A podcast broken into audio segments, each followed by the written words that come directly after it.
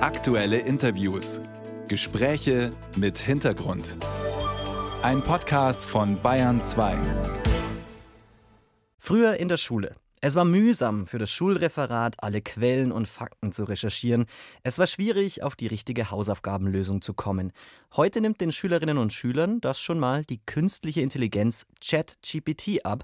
Das funktioniert manchmal schlechter, manchmal besser bisschen komisch, finde ich schon. KI kann besser Gedichte schreiben, so als ich jetzt zum Beispiel. So auch mit Taffern und alles richtig vorbildlich. Also richtig krass. Da haben wir versucht, bei einem Deutschprojekt ein bisschen was zu recherchieren und uns halt einfach zu machen und ChatGPT zu fragen und dann halt entsprechend auch die Quellen. Aber es hat dann leider Quellen rausgegeben, wo gar nichts mit dem Thema stand, sondern komplett was anderes. Heute am Tag der Bildung wollen wir uns anschauen, wie viel die künstliche Intelligenz im Unterricht schon verändert hat und möglicherweise noch verändern wird für Schüler, Schülerinnen und Lehrkräfte. Besprechen will ich das mit Klaus Zierer. Er ist Schulpädagoge und Lehrstuhlinhaber für Schulpädagogik an der Uni Augsburg. Guten Morgen. Grüß Gott, guten Morgen. ChatGPT, ist es ein Fluch oder doch eher ein Segen für die Schule? Denke mir ein Stück weit beides, weil wir zum einen erkennen können, dass durchaus neue Möglichkeiten da sind, dass sich die technischen Entwicklungen weiter drehen und die Schule sich davon nicht verschließen kann. Auf der anderen Seite ist es wie immer bei der Technik, die weder per se gut noch schlecht, sondern es kommt immer darauf an, wie wir Menschen sie nutzen. Und das gilt natürlich auch für ChatGPT. Und wie ist es jetzt nach einem guten Jahr? Erkennen Sie da eine Strategie, wie man mit ChatGPT im Bildungsbereich umgehen möchte, auch in Zukunft?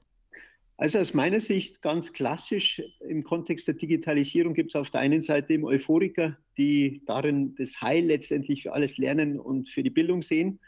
Und auf der anderen Seite auch Apokalyptiker, die darin Teufelszeug sehen. Und ich glaube, letztendlich liegt die Wahrheit zwischen den Extremen.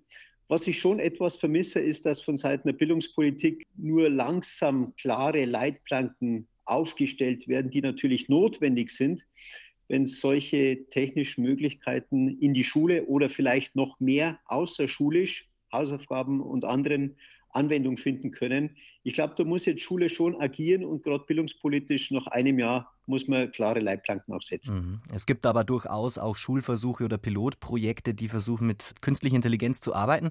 Jetzt sind ja Schülerinnen und Schüler bei digitalen Themen ja meist viel schneller als ihre Lehrer, so auch bei der Nutzung von künstlicher Intelligenz.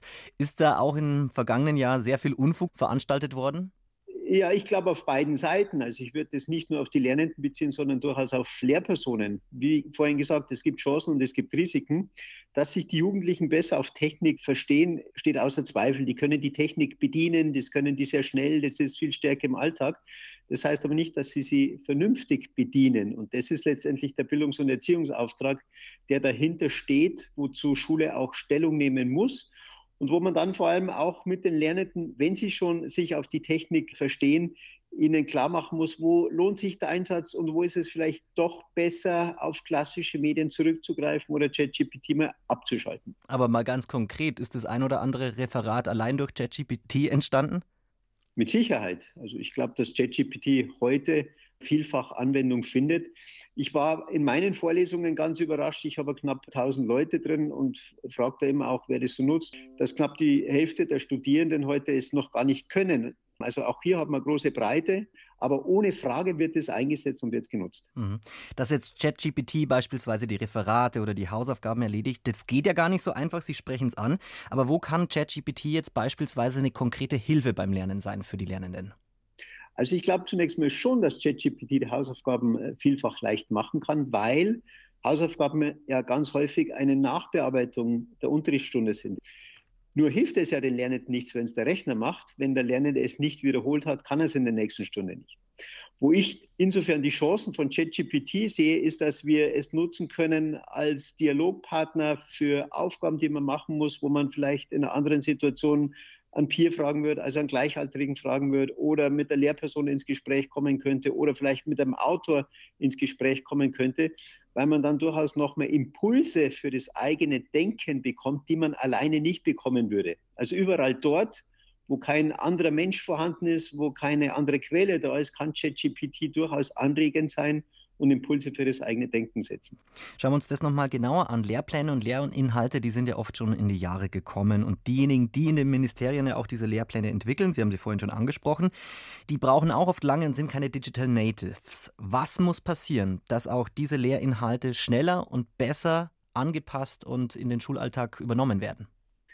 Ich fordere ja schon seit Jahren eine Lehrplanreform, die im Kern zwei Aspekte verfolgen muss. Zum einen eine Entrümpelung und zum anderen eine Neugewichtung. Bei der Entrümpelung, glaube ich, muss man feststellen, dass vieles, was in den Lehrplänen steht, fachlich durchaus bedeutsam ist, aber für die Lebenswelt der Kinder und für die Zukunft der Jugendlichen heute nicht mehr so eine große Relevanz hat. Also müssen die Sachen ein Stück weit rausgenommen werden.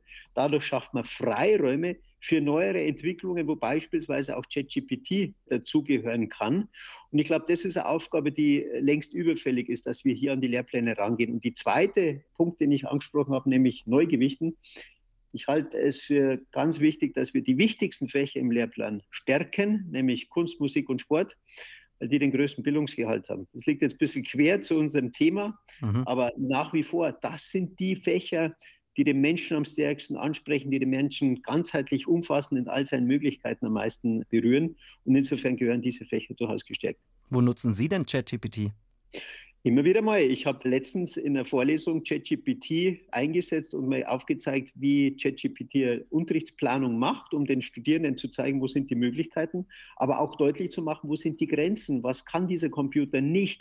Also in der Lehre, auch in der Forschung, wenn es mal darum geht, einen Impuls zu bekommen bei einem Text, wenn man gerade nicht weiterkommt, als Gesprächspartner im vorhin skizzierten Sinne.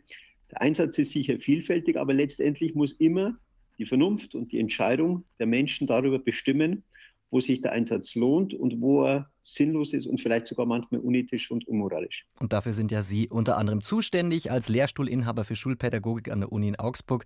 Das war Klaus Zierer heute am Tag der Bildung in der Bayern 2 Radiowelt. Vielen herzlichen Dank, Herr Zierer. Gerne.